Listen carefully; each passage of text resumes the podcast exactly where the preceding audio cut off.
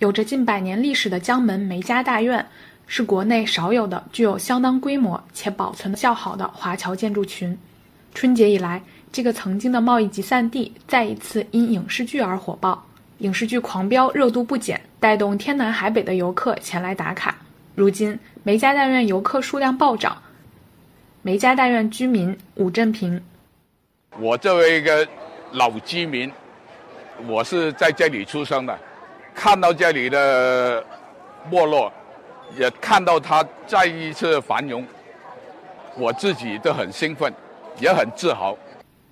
一九三一年，梅家大院由当地梅姓华侨以及侨眷侨属创建，共一百零八栋二至三层带骑楼的楼房。整齐划一，但外形各异。当时业主将各自旅居国的风情和建筑特色融入中国建筑艺术之中，呈现出独特的历史文化特色。梅家大院居民吴振平，通过政府的宣传，引起很多人的注关注，所以慢慢这里就兴旺起来，就带动了很多游客重新回到梅家大院。游客来到梅家大院参观打卡。直接带动了周边商户和当地居民的收入增长，当地文旅部门也趁势推出影视主题文旅线路地图，便于游客更方便打卡影视同款。新华社记者黄国宝、邓瑞璇、欧阳建佳，广东江门报道。